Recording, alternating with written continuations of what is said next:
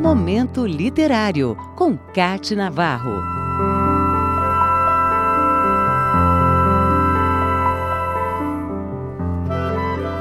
O começo do outono no Brasil é também a chegada de um clima mais ameno e de forte inspiração para escritores. É um tempo onde se convive com o quente e o frio, com a sombra e o sol, com as folhas amareladas que caem das árvores, enquanto novas folhas surgem apontando a vida. Essa dualidade da estação outono, com suas diferentes nuances e cores, sentimentos e emoções, é também uma das explicações para que tantos poetas tenham escolhido esta estação do ano para tecer versos. Cecília Meirelles soube fazer isso com maestria e de forma sonora com rima e métrica, provoca beleza e indignação diante da impotência de se fazer algo para impedir que as folhas secas das árvores caiam e morram. São folhas que vão ao chão, lugar onde muitos dormem, perdidos do amor e sob o olhar de muitos também que passam indiferentes às dificuldades sociais.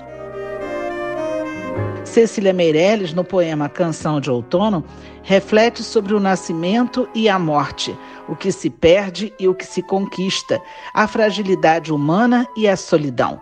Para receber o outono deste ano, o momento literário desta semana traz este poema que traduz um pouco da alma dessa poeta que usou as letras para dar voz a quem não tinha palavras na sociedade.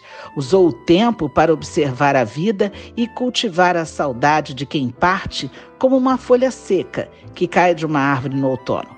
É com a leitura deste poema que eu termino o momento literário de hoje.